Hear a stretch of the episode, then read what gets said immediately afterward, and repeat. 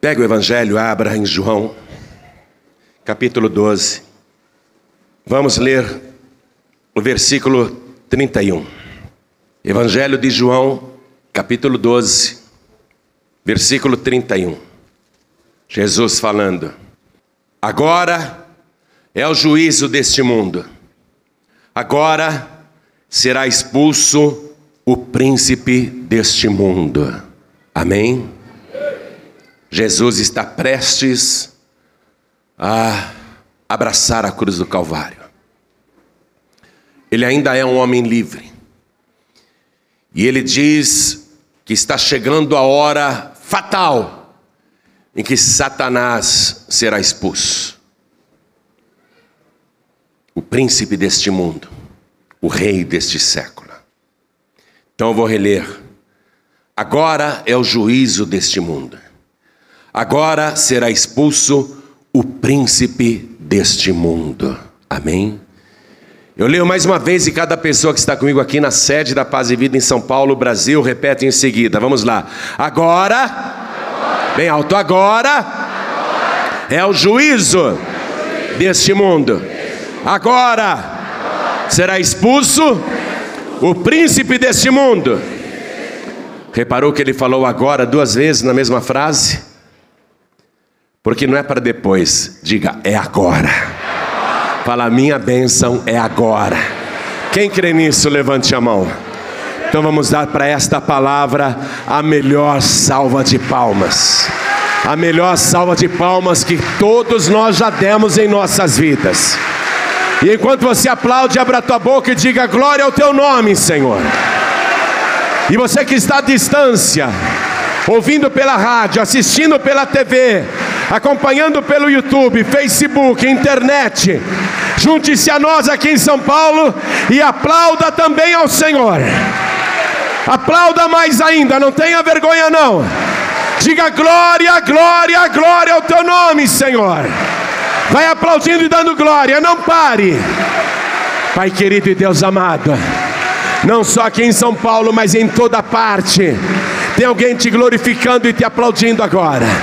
Abre o céu para receber este louvor. E sobre cada vida que te exalta, derrama a tua bênção, a tua virtude, o teu poder. Agora, Senhor, agora a tua palavra vai ser pregada e o príncipe deste mundo vai ser expulso. Então vem com teu Espírito Santo, tome a boca do pregador, tome os lábios do mensageiro, envia a tua palavra com poder e autoridade e que a tua palavra vá, percorra toda a terra e produza o resultado para o qual está sendo mandada. Em nome de Jesus, diga amém, Jesus. Quem tem lugar pode sentar. Amados, a coisa é muito séria. É muito mais séria do que você imagina. Porque a batalha entre o bem e o mal, e na verdade foi do mal contra o bem, começou muito antes de a raça humana existir. Essa batalha foi iniciada muito tempo antes da humanidade, lá no Monte Santo de Deus. No lugar mais alto do Monte Santo, o trono de Deus, um trono apenas. Mas mais embaixo havia um trono também de um dominador. Era um querubim belíssimo, e o querubim é o anjo da mais alta hierarquia. E ele era, digamos assim, a segunda autoridade do céu. Comandava inclusive o louvor. Porém, aquele querubim que tinha sido ungido para proteger, a missão dele era proteger. Ele quis colocar o trono dele ao lado do trono do Todo-Poderoso no mesmo monte. Mas ali não havia lugar para dois tronos. apenas um trono. Portanto, só teria uma possibilidade daquela criatura assentar naquele trono, se ele destronasse Deus. E esse querubim sedutor, formoso, ardiloso, astuto, conseguiu convencer um terço dos anjos do céu a se unirem no seu projeto louco. Mas ele engendrou a coisa de uma maneira tão boa que um terço dos anjos aderiram ao golpe e fizeram um ataque fulminante para destronar Deus. E houve guerra no céu. Porque o livro do profeta Isaías, no capítulo 14, a partir do versículo 12, descreve a queda, a derrota e por que ele caiu. Então vá comigo lá, Isaías capítulo 14, versículo 12. Ele fez um ataque, mas para Deus não foi surpresa. E mesmo que viessem todos os anjos com ele para destronar Deus, Deus sozinho derrubaria todos. Aqui diz assim: Como caísse do céu, ó estrela da manhã, filha da alva, como fosse lançado por terra, tu que debilitavas as nações. Quer dizer, ele era o todo-poderoso. E tu dizias no teu coração, Deus sabia até o que ele pensava no coração dele, ele achava que era um plano secreto, né? Nosso Deus som dos corações. Por isso que o ataque não foi surpresa para Deus. E tu dizias no teu coração: Eu subirei ao céu e acima das estrelas de Deus exaltarei o meu trono. E no monte da congregação me assentarei, da banda dos lados do norte. Subirei acima das mais altas nuvens e serei semelhante ao Altíssimo. Pega uma caneta e passa embaixo dessa palavra semelhante. Ele queria ser semelhante ao Altíssimo. Essa linguagem que ele usou Colocarei o meu trono acima das estrelas de Deus. Isso é uma figuração. No livro de Apocalipse, estrelas se referem a anjos. Não que as estrelas do céu sejam anjos, mas é uma linguagem figurada, muito clara em Apocalipse. Então ele queria ser, acima de todos, semelhante ao Altíssimo. E não pode. Não pode. Deus não dá a glória dele para ninguém. O livro do profeta Ezequiel, capítulo 28, a partir do versículo 14, e eu quero que você vá comigo lá. Diz assim: Tu eras querubim ungido para proteger. Loucura, não? Querubim ungido para proteger. Difícil acreditar que este ser que veio para matar, roubar e destruir a todos. No princípio, ele foi ungido para proteger. E te estabeleci no Monte Santo de Deus estavas, no meio das pedras afogueadas andavas. Perfeito eras nos teus caminhos desde o dia em que foste criado até que se achou iniquidade em ti. Ele é o autor da iniquidade, da injustiça, da maldade, do pecado, da morte, da destruição. Ele é esse autor. Então, a batalha espiritual começou muito antes, foi anterior à raça humana. Muito antes.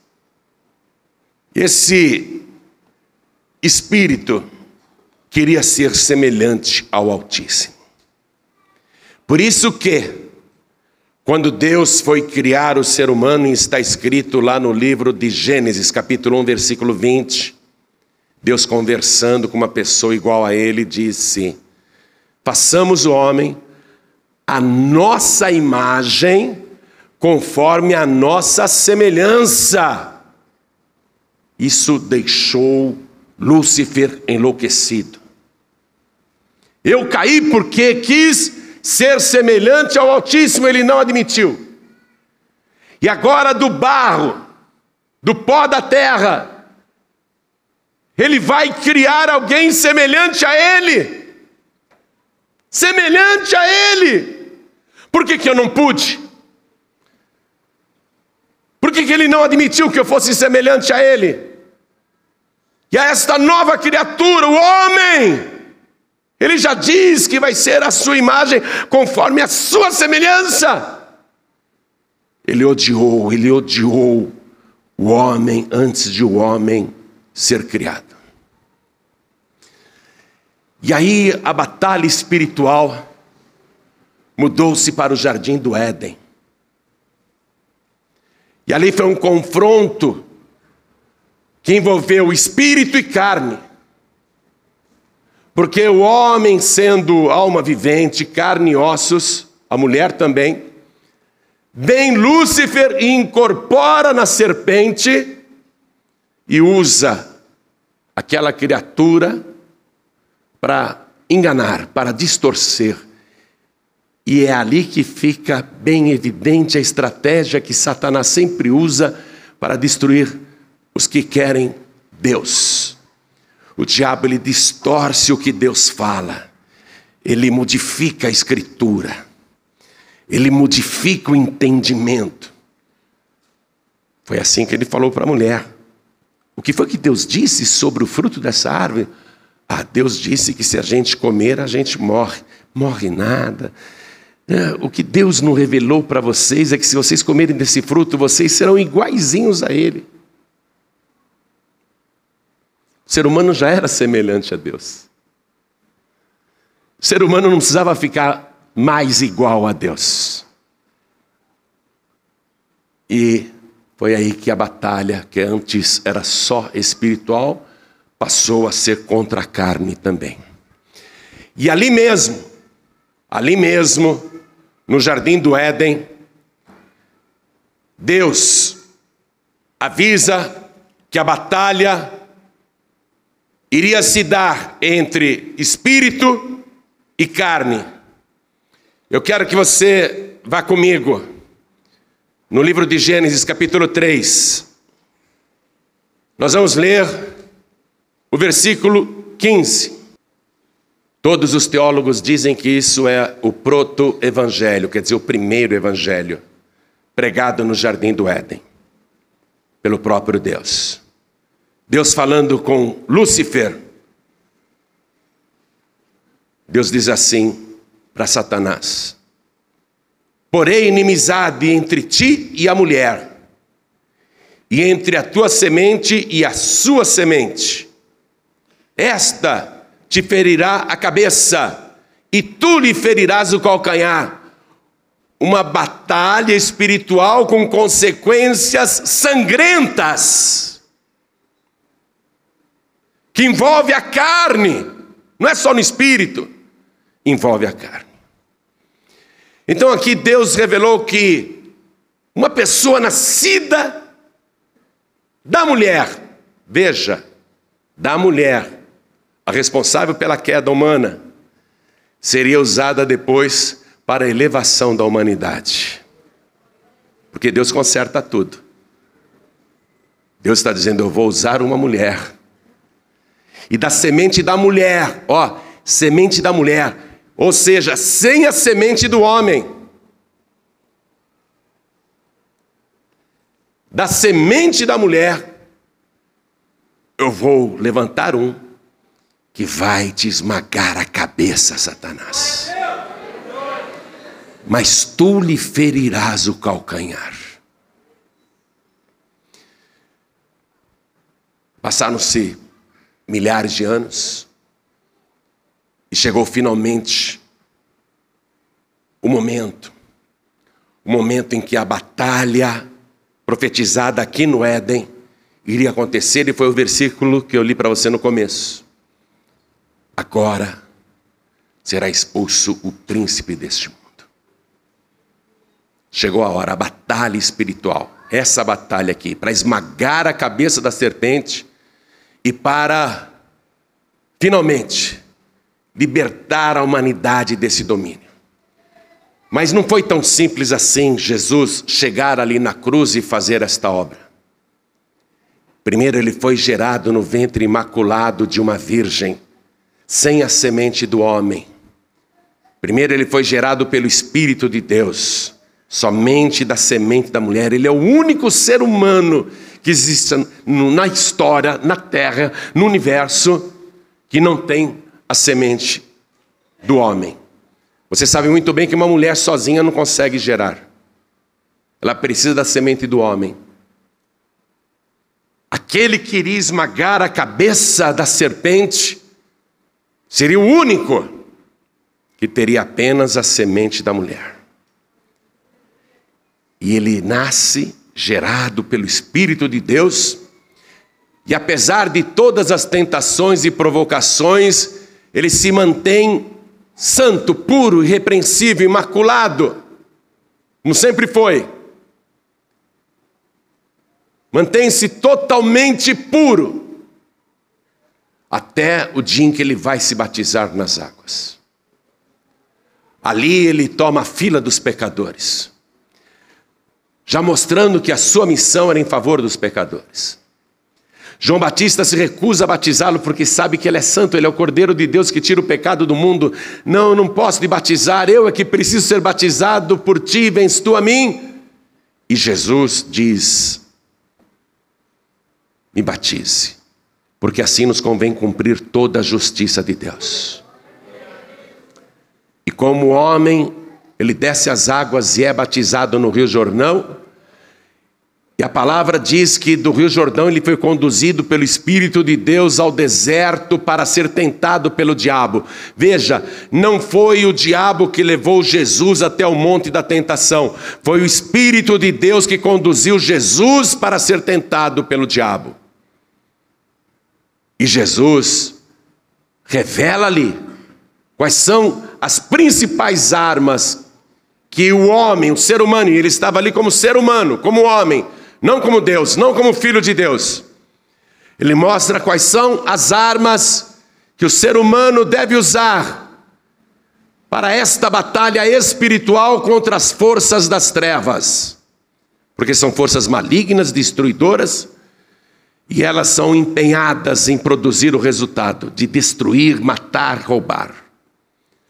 Jesus começa a orar lá no alto do monte, sozinho. Nós conhecemos o local. Fica em frente à cidade de Jericó. Um deserto total, não tem água, não tem nada. No alto daquele monte árido, seco, que de dia a temperatura é escaldante e de noite é congelante.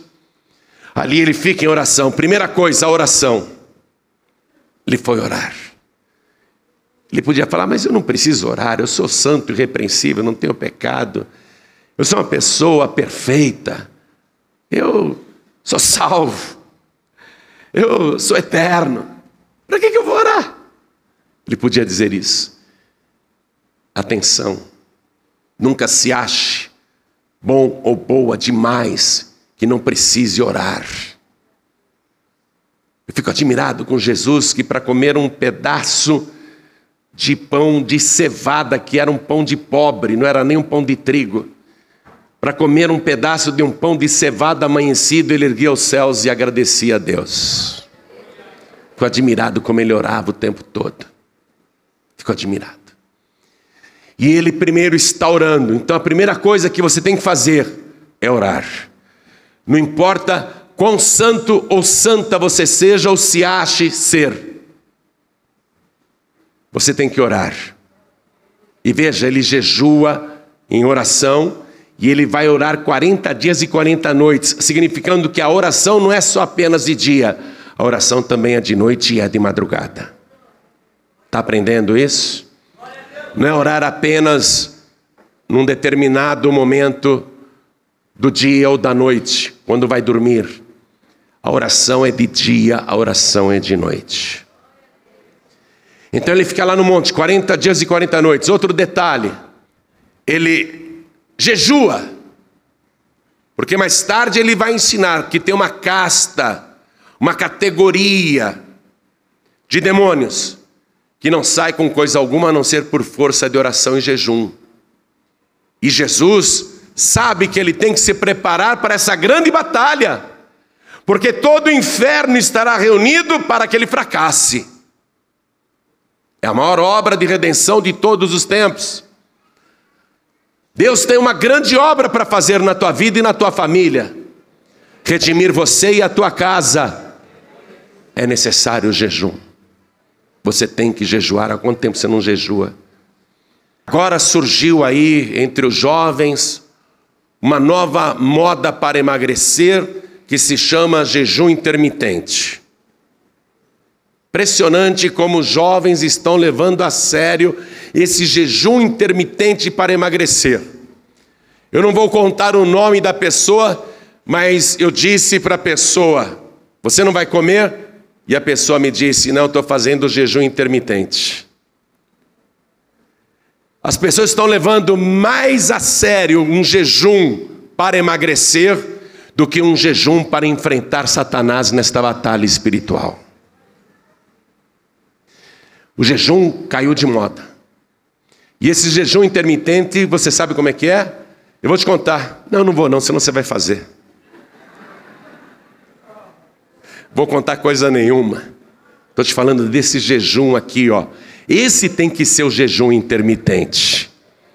O jejum intermitente tem que ser esse que Jesus fez.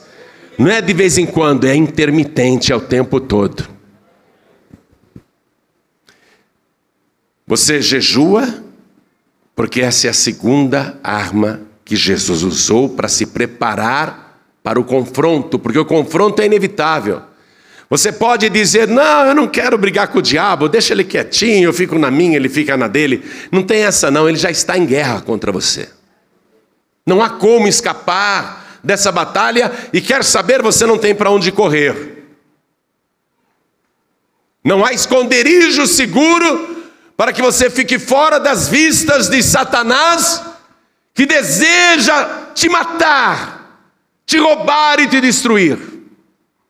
Então preste atenção: oração e jejum.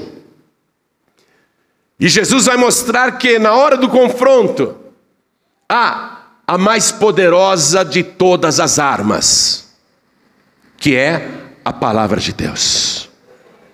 Quero que você vá comigo no Evangelho de Mateus, que fala a respeito desse combate, porque Jesus se preparou para a batalha e o inimigo apareceu. O inimigo veio. Ele não poupa ninguém. Escutem, eu já vi criança endemoniada. Assim como eu já vi senhoras de cabelo bem branquinho, que poderia ser a minha nona, totalmente endemoniada. O diabo não respeita a idade de ninguém, ele não respeita autoridade nenhuma. Veja que ele se apresenta aqui pessoalmente para tentar Jesus, para destruir Jesus. Evangelho de Mateus, capítulo 4, versículo 3. E chegando-se a ele, o tentador disse: Se tu és o filho de Deus. E aqui a gente vê que a inveja de Satanás a respeito de Jesus era muito maior do que a inveja que ele teve de Adão e Eva. Porque Adão e Eva eram semelhantes a Deus. Jesus não. Ele é o próprio Deus. Ele é o Filho do Deus Altíssimo. Satanás não se conforma. Um corpo humano semelhante a Deus já é intolerável, porque é barro, é pó, é cinza. Mas o Filho de Deus num corpo humano, o diabo está enlouquecido de inveja. Se tu és o filho de Deus, manda que estas pedras se tornem em pães. E Jesus já estava 40 dias sem comer e sem beber nada. Deixa eu dizer uma coisa para você. O ser humano, se ele fica desempregado ou perde os seus negócios, ou toma prejuízo, ele fica aborrecido. Mas ele sai à luta, ele vai procurar emprego, ele vai tentar abrir um novo negócio, vai tentar dar a volta por cima. Ser humano pode estar com pouco dinheiro, mas ele vai à luta para ganhar mais dinheiro. Mas quando o ser humano está passando fome, quando está faltando o pão de cada dia, quando a barriga está roncando porque não há o que comer, essa é a hora em que o espírito humano está mais enfraquecido e mais acessível para provocações. O ser humano com fome, ele fica irritadíssimo. Eu, num domingo, depois que eu jejuo, eu não vejo a hora de entregar o jejum e almoçar. E se o almoço demora, eu fico nervoso. Quem é assim? Levante a mão. Se a comida demora, a gente fica nervoso. O ser humano, quando está com fome, é a pior das necessidades. E Satanás chegou em Jesus para tentá-lo na pior das necessidades, quando ele já estava 40 dias sem comer, e o diabo oferece pedras e diz: Transforme-as em pães, se tu realmente és o filho de Deus. Jesus, com fome, podia falar: Me dê essas pedras aqui, eu vou te provar que eu sou o filho de Deus mesmo. Mas Jesus sabia muito bem que ele não poderia fazer o que o diabo sugeria porque isso significaria levar uma vida de acordo com as sugestões de Satanás, de acordo com as ideias do diabo, de acordo com as orientações das trevas. Quem estava dando aquela orientação era o próprio inferno. Como que Jesus poderia aceitar aquela orientação? Aí você me diz: vou jogar na loteria para resolver meu problema. É o diabo sugerindo isso no teu ouvido. Preste atenção, você não pode levar a tua vida conforme as sugestões do inferno. Se Jesus aceita a sugestão, ele estará se tornando servidor de Satanás. E Jesus combate esse primeiro golpe, ele revida, ele se defende através da palavra de Deus. Escute. Jesus, porém, respondendo, disse: Está escrito. Diga, está escrito. Jesus não disse outra coisa para o diabo. Jesus já disse direto: está escrito. Jesus podia falar: Eu não vou transformar pedra em pães, coisa nenhuma, diabo. Sabe por quê? Porque está escrito. Não, ele já vai direto na palavra. Qual é a tua defesa contra Satanás? A palavra está escrito. E é tão lindo o que eu vou ler aqui, que se você não der glória a Deus, é porque você não está entendendo a palavra. Está escrito: nem só de pão viverá o homem, mas de toda a palavra que sai da boca de Deus. Esse é o alimento.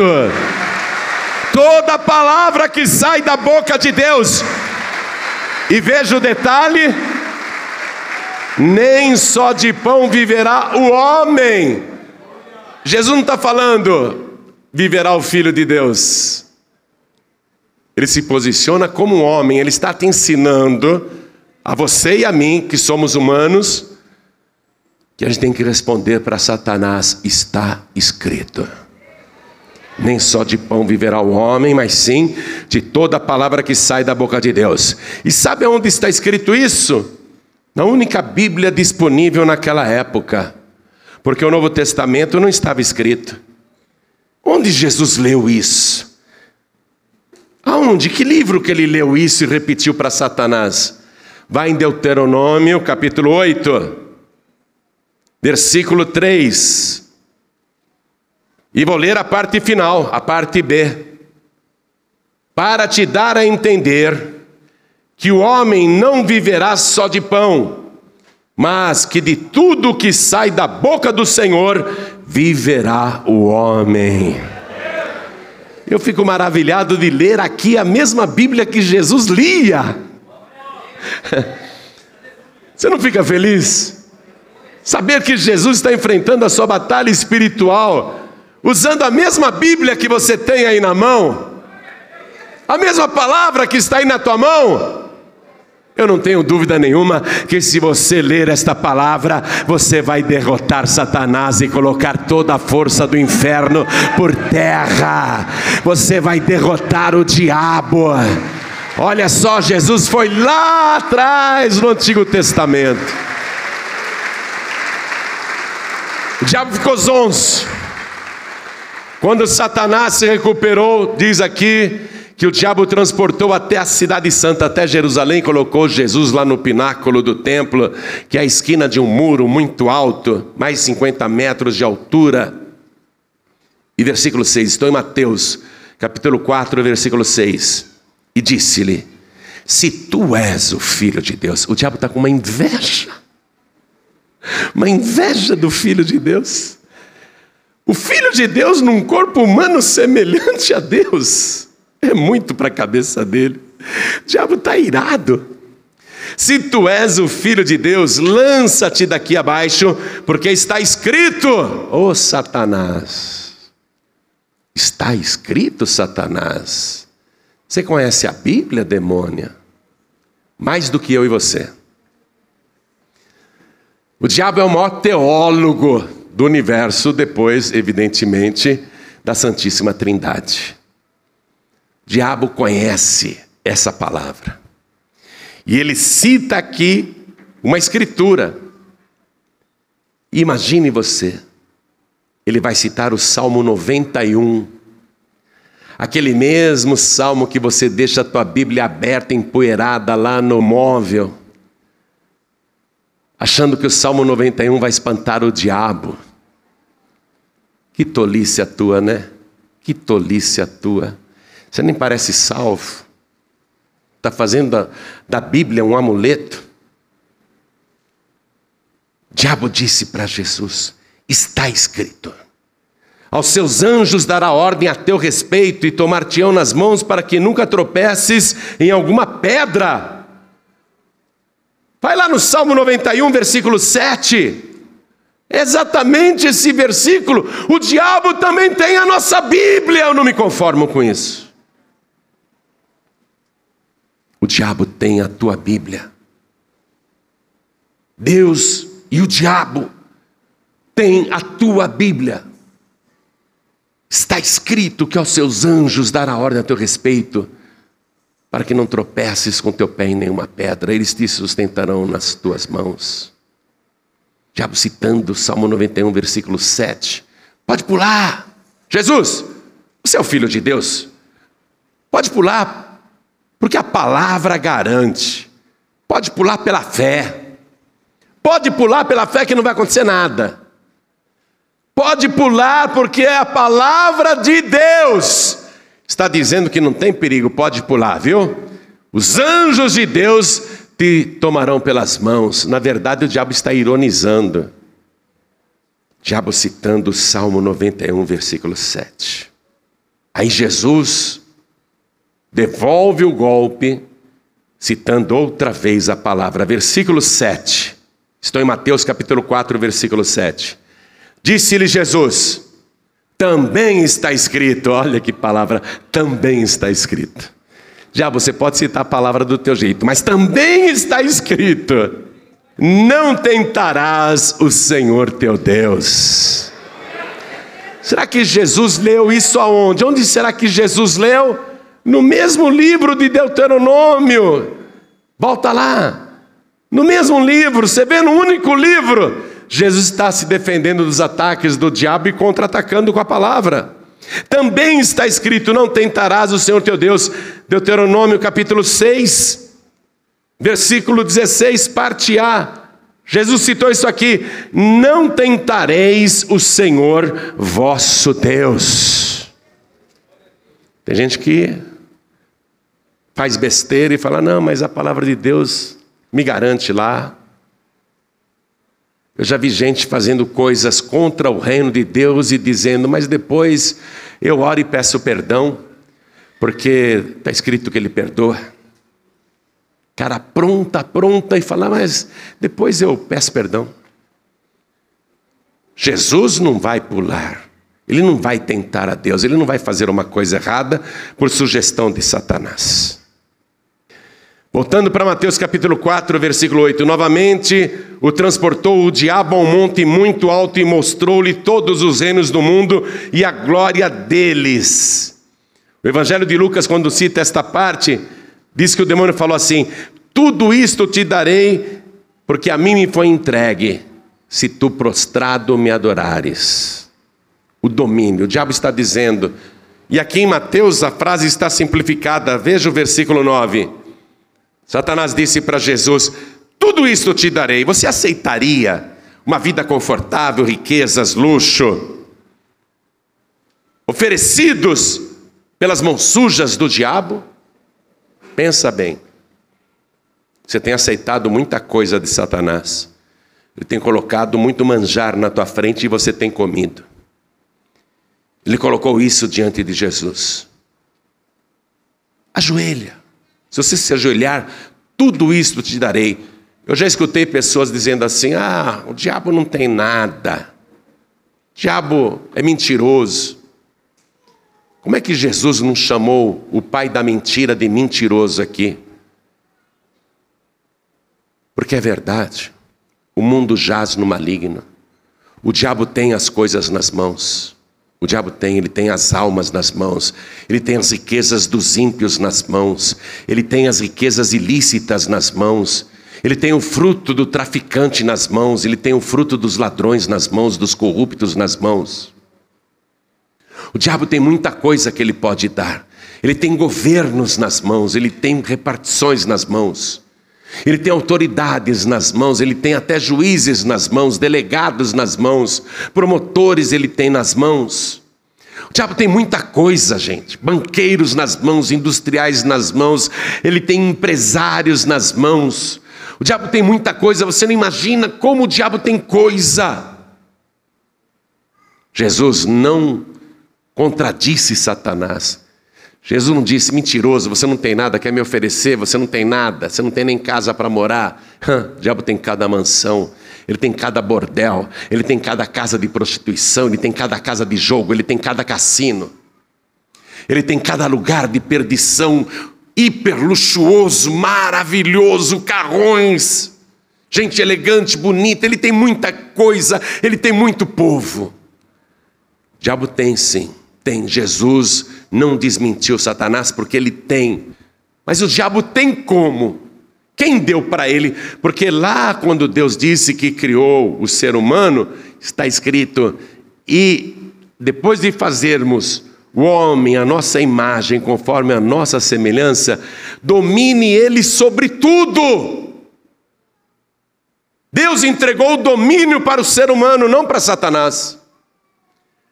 E como que o domínio que Deus entregou para o ser humano foi parar nas mãos de Satanás? São as pessoas que fazem a vontade do diabo, que aceitam suas sugestões, que vivem por suas orientações. Quando essas pessoas fazem isso, elas estão entregando o domínio de suas vidas, inclusive suas almas, para Satanás. No mundo jurídico, nas leis do nosso país e no mundo todo, o domínio é um direito real que pode ser transferido. É seu, mas você tem um carro, por exemplo, e resolve passar o domínio desse carro para o teu filho. Você faz a transferência. Você tem um apartamento ou uma casa e você resolve fazer a transferência desse domínio para alguém da sua família, a filha que vai casar, então você pega o seu apartamento e você transfere o domínio para ela. O domínio é isso, é uma coisa que pode ser transferida. E o ser humano, quando atende à vontade do diabo, ele transfere o domínio da sua vida para Satanás. É por isso que Satanás três vezes está fazendo sugestões para Jesus cair na armadilha. Porque se Jesus aceita qualquer orientação de Satanás para aquele momento, ele iria transferir o domínio da sua vida, ele se tornaria escravo do diabo, seria aprisionado. Olha o exemplo de Jesus, ele prefere passar fome, ele prefere passar sede, ele prefere não ter nada, mas ter a presença de Deus, do Todo-Poderoso. continuar com a certeza da salvação. Satanás diz: Tudo isso eu te darei se prostrado me adorares. Aí Jesus responde outra vez com a palavra. Vamos lá, Mateus capítulo 4, versículo 10. Então disse-lhe Jesus: Vai-te, Satanás. Fala, vai-te, Satanás. Porque está escrito. Quer mandar o diabo embora? Tem que ser em cima da palavra. Vai-te, Satanás, porque está escrito: Ao Senhor teu Deus adorarás e só a Ele servirás. Só a Ele. Só a Ele. Não tem espíritos, não tem entidades, não tem anjos, deuses você não pode servir ídolos. Você não pode servir imagens. Você não pode servir criaturas. Está começando a pegar coisa ou não? A palavra de Deus diz que o diabo se esconde atrás dos ídolos. Quando você está ali ajoelhado, ajoelhada na frente de uma imagem, você pode pensar até que a imagem é de Jesus Cristo, mas atrás daquele ídolo está Satanás.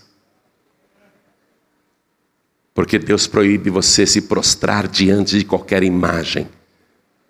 De qualquer imagem. Está escrito. Está escrito. Você tem que respeitar o que está escrito. Deus mandou Moisés escrever: não farás para ti imagem alguma de escultura semelhante ao que há em cima no céu, embaixo na terra ou nas águas debaixo da terra. Não te inclinarás diante delas e nem a servirás, porque eu sou o Senhor vosso Deus.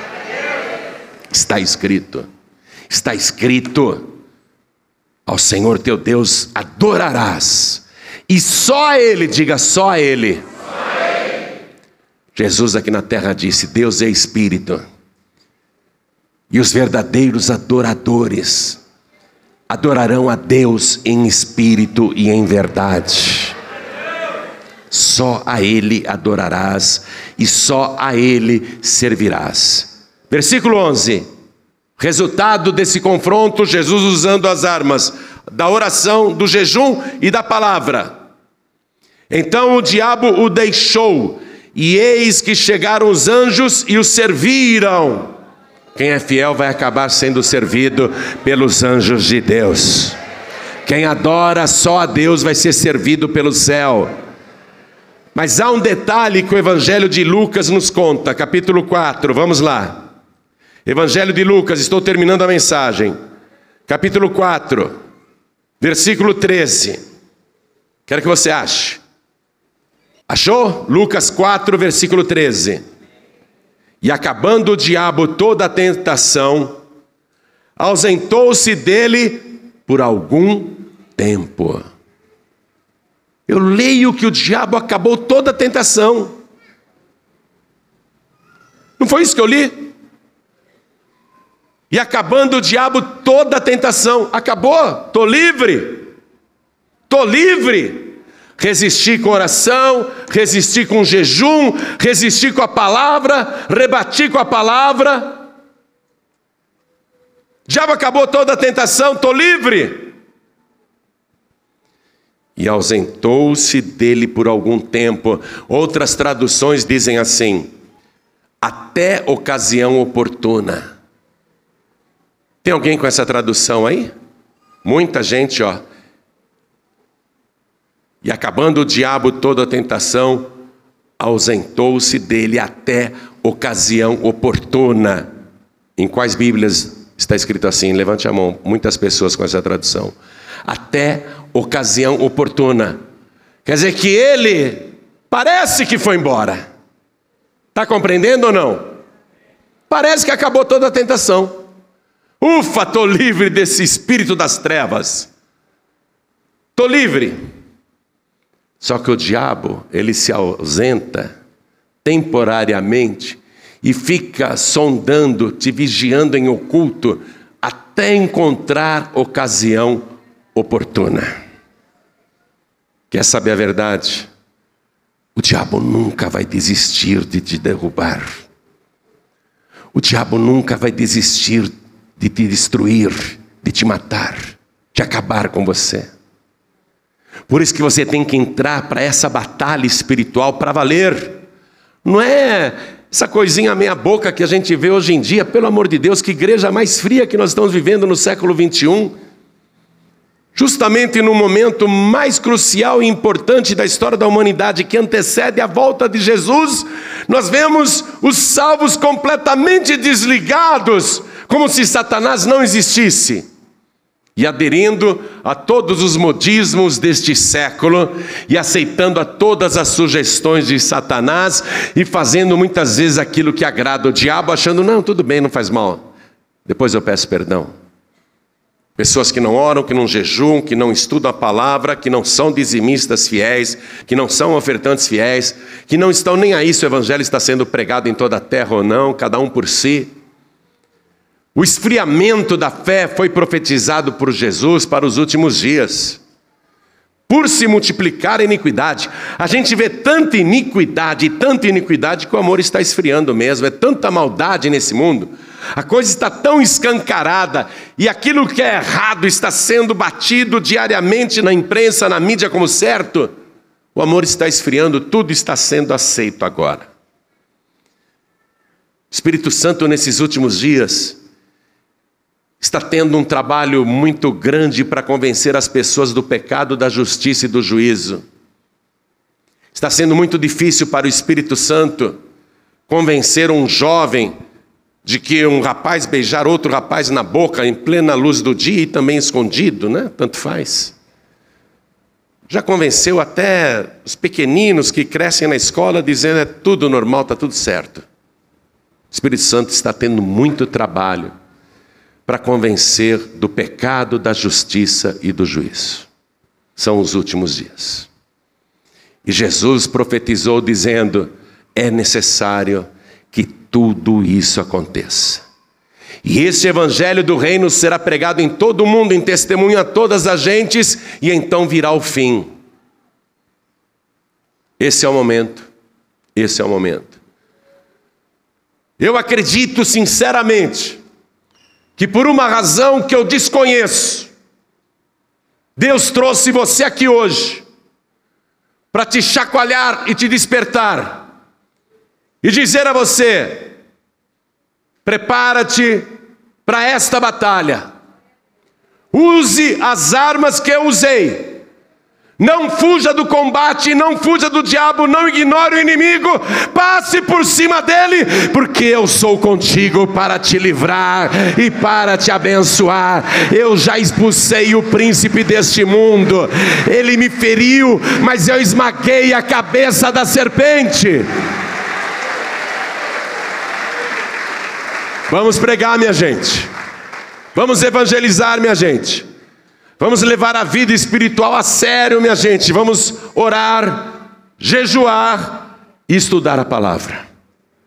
Foi isso que Jesus fez. Toda a igreja se coloca de pé.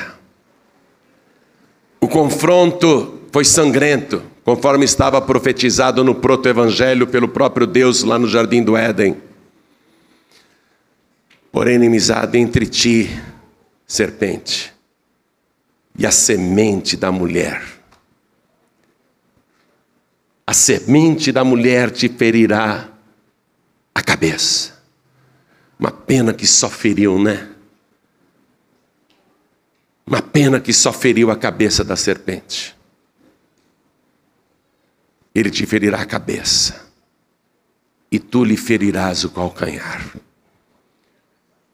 Um dos lugares onde os cravos passaram por Jesus lá na cruz do Calvário foi justamente aqui, ó. Aqui. No calcanhar. Os romanos crucificavam com um prego enorme, um só prego que atravessava os dois calcanhares. E ele foi ferido no calcanhar. O combate, que antes era só espiritual, atingiu a carne. Jesus foi ferido. Diabo comemorou. Fui além, consegui matá-lo, ali é a sepultura dele. Fiz enrolarem o corpo dele e amarrarem bem com panos. Fiz colocarem uma pedra enorme na entrada do sepulcro e fiz chumbarem com argamassa aquela pedra. E fiz colocarem guardas dia e noite para que ele continue bem morto para que o cadáver dele continue ali, todo arrebentado. Eu fui além, Deus achou. Deus achou que ele iria ser ferido, mas eu o matei, está lá, ele está morto. Dali ele não sai nunca mais. Mas no terceiro dia,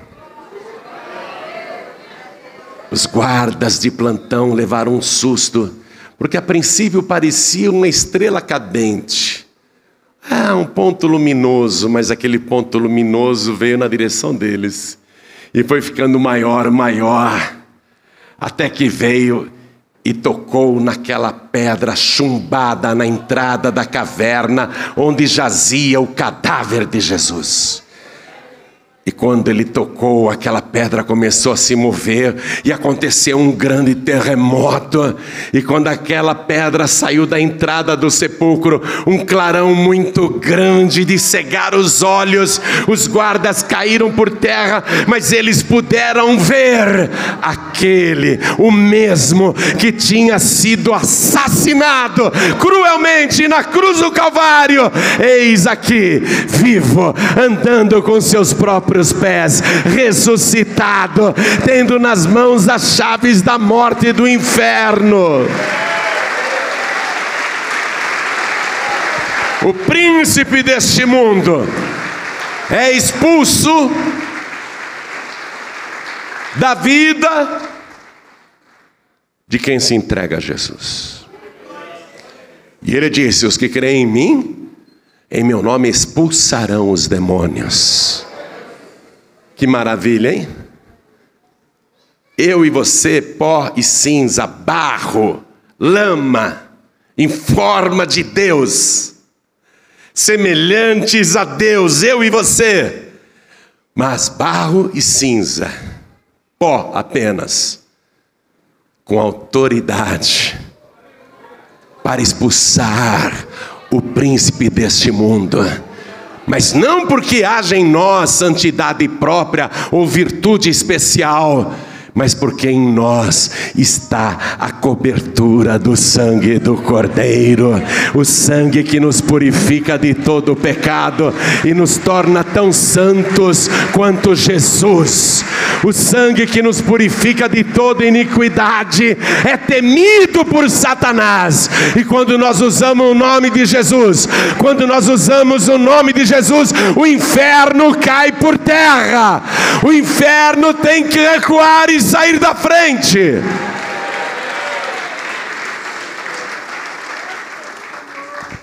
Hoje você vai ter a oportunidade de ser propriedade exclusiva de Jesus. Você, do jeito que está hoje, é criatura feita à imagem e semelhança de Deus. Mas uma criatura feita à imagem e semelhança de Deus não é páreo para Satanás. Ele derrubou Adão e Eva. Você só vai ser páreo para o diabo. Ele só vai ter medo de você se você for filho de Deus. E no Evangelho de João, capítulo 1, versículo 12, está a fórmula que transforma você de criatura para filho, filha de Deus. É, porque só criatura de Deus o diabo não tem medo. O diabo não respeita um ser humano normal, a imagem e semelhança de Deus. Esse ele não respeita, é só uma criatura. O diabo respeita o filho de Deus, a filha de Deus. A fórmula é bem simples, olha só, está escrito assim: Mas a todos quantos o receberam, deu-lhes o poder, ó, de serem feitos filhos de Deus, aos que creem no seu nome. Você tem que crer em Jesus, crer que Ele é o Filho de Deus, e sendo Filho de Deus, Ele é o próprio Deus. Você tem que crer que Ele é o Todo-Poderoso, o Alfa e o Ômega, o princípio e o fim. O único ser humano nascido somente da semente da mulher, o único que viveu neste mundo sem nenhum pecado e guardou-se santo e imaculado para morrer por cada um de nós aqui presente e levar sobre si todos os nossos pecados, doenças, tormentos e enfermidades. Você tem que crer que ele morto foi colocado naquele sepulcro na sexta-feira à tarde mas no domingo pela manhã, ele ressuscitou dos mortos e está vivo pelos séculos dos séculos. Você tem que crer que depois de ressuscitado, ele ainda andou nesta terra pelo espaço de 40 dias, para que todo mundo conferisse que era ele mesmo de carne e ossos, e ele dizia: Pode me tocar, eu não sou um fantasma, porque um espírito não tem carne nem ossos como vedes que eu tenho. Ele ficou 40 dias na terra para que as pessoas pudessem vê-lo com o mesmo corpo que tinha morrido na cruz, ver o mesmo corpo vivo, um corpo glorioso, mas ele mesmo, ele ficou aqui para provar que o mesmo que morreu na cruz foi o mesmo que ressuscitou em carne e ossos. Diferente do que algumas religiões ensinam por aí, que ele ressuscitou em espírito, uma loucura total, é o diabo torcendo a escritura para enganar você. Não, Jesus, o mesmo que morreu na cruz, seu cadáver ficou no sepulcro no final da sexta-feira, no sábado inteiro e no início daquele domingo ele ressuscitou.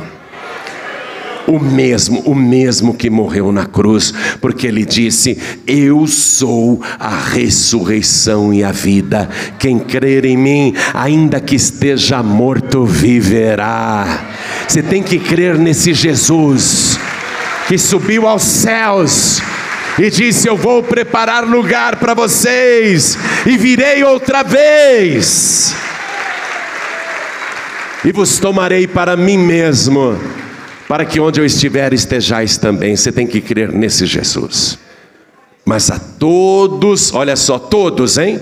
Você pode no passado ter feito pacto no terreiro com o próprio Lúcifer. Você pode ter bebido sangue num lugar de magia negra e fez um pacto com o demônio, com o próprio Satanás. Ficou dias e dias trancado, trancada nu, nua, num quartinho escuro, ali rolando nas próprias fezes e bebendo sangue de animais. Você pode ter feito coisas tenebrosas no passado, mas a palavra de Deus está dizendo que não tem exceção, mas a todos quantos o receberam, a todos quantos receberam. Você pode ter sido a pior pecador, o pior pecador deste mundo, mas a palavra não abriu exceção a todos quantos o recebem, Ele dá o poder de serem feitos filhos de Deus aos que creem no Seu nome, aos que creem nesse Jesus que eu te preguei, não num Jesus de barro ou de gesso, ou numa estampa qualquer, esse Jesus glorioso e poderoso, que breve vai voltar. Se você crer nele e o receber agora, o teu nome vai ser escrito no livro da vida do Cordeiro. E estando o teu nome escrito ali, você vai receber aqui e agora o poder para se tornar filho e filha de Deus. É só receber Jesus. É só dizer eu quero receber Jesus. Então eu pergunto: quem aqui quer receber Jesus como único, suficiente, exclusivo e eterno Salvador, ergue a mão direita o mais alto que puder. Eu quero, eu quero recebê-lo agora. Ergue a mão direita bem alto, diga eu quero, eu quero. Todos que ergueram as mãos, vem aqui para frente, por favor. Sai do seu lugar agora e venha do jeito que você está pode trazer todos os seus vícios juntos, pode trazer todos os seus pecados com você, pode trazer todos os teus sofrimentos e doenças, porque hoje Satanás vai ser expulso para sempre da tua vida. E vamos aplaudir mais, vamos aplaudir mais por cada pessoa que está chegando. Vai chegando, vai chegando. Mas a todos quantos o receberam, deu-lhes o poder de serem feitos filhos de Deus. Jesus disse: Quem me confessar diante dos homens, também eu confessarei o seu nome diante do meu Pai que está nos céus. Então vem aqui para frente para confessar que Jesus Cristo é o teu único, suficiente, exclusivo e eterno Salvador. E igreja, vamos nos alegrar porque está chegando mais. Venha, venha, porque tem lugar para você aqui. Venha. Está sentindo vontade de vir? Então venha. Eu quero chamar aqui na frente todos os filhos e filhas pródigos. Você já conhece a palavra, não está frequentando igreja nenhuma, mas você fez tão bem hoje de vir aqui. Em filho pródigo, em filha pródiga. Você que não está em igreja nenhuma, não é membro de igreja nenhuma, Há quanto tempo você não toma santa ceia sendo uma pessoa já batizada, hein? Até quando você vai ficar fora da casa do Pai? Hoje você veio. Por alguma razão o Pai te ama tanto que ele não desiste de você. E ele está te chamando agora. Vem, vem, filho pródigo, vem, filha pródiga, vem para cá. Vem para cá, vem para cá, vamos aplaudir mais porque esse meu filho estava morto e reviveu, esta minha filha tinha se perdido e foi achada. Oh glória, vamos aplaudir mais. Vem, está chegando mais, vem depressa, vem depressa. Vem, oh glória, está vindo mais, vem. Vem, filho pródigo, está tendo festa no céu por tua causa agora. E eu quero chamar todos os que estão manquejando, fraquejando. Pastor Joaíbe, esta palavra que eu ouvi hoje falou muito comigo, porque muitas vezes eu não oro, muitas vezes eu não leio mais a palavra e faz muitas e muitas vezes que eu não jejuo. Às vezes faz tempo que eu não jejuo. Essa palavra falou muito comigo, eu me sinto fraco, fraca para essa batalha. Eu percebo que Satanás tem avançado contra a minha vida e eu quero me fortalecer essa palavra falou comigo, eu quero mais, eu quero orar mais, eu quero ter forças para jejuar, eu quero estudar mais a palavra, eu quero ter mais vontade de ler a palavra. Me ajuda? Ajudamos sim. Vem aqui para frente que nós vamos orar por você. Vem aqui para frente que nós vamos orar. Quero falar com você que está assistindo essa mensagem pela TV, ou pelo YouTube, ou pelo Facebook, pela internet. Essa palavra é com você. Quer entregar a vida para Jesus ou voltar para Jesus? Se possível, ajoelhe-se aí ao lado do teu rádio, ao lado do teu televisor, ao lado do teu computador. Se você está em trânsito ouvindo esta palavra e não tem como se ajoelhar, ou está num lugar onde é impossível se ajoelhar agora, mas quer entregar a vida para Jesus, quer voltar para Jesus, então mande um sinal para o céu, porque os olhos do Senhor estão em toda a terra, e Ele está te vendo aí agora. O sinal que eu quero que você mande para Deus é o seguinte: a distância mesmo. Deus está te vendo. Coloque a mão direita sobre o teu coração, porque Deus está entendendo e Deus está te vendo. Isso. Mesmo quem não pode se ajoelhar à distância, coloque a mão direita sobre o coração. E todos nós que estamos aqui na sede da Paz e Vida São Paulo, Brasil, vamos nos ajoelhar diante do altar e a igreja continue de pé, porque eu vou precisar da oração da igreja agora. Você que está de joelhos aqui na frente, coloque a mão direita sobre o teu coração. E todos que estão à distância também, se entregando para o Senhor, recebendo Jesus ou voltando para Jesus, cada pessoa aqui ou à distância, ore assim comigo, meu Deus e meu Pai. Diga com fé, meu Deus e meu Pai. Nesta minha oração, eu quero pedir o perdão de todos os meus pecados.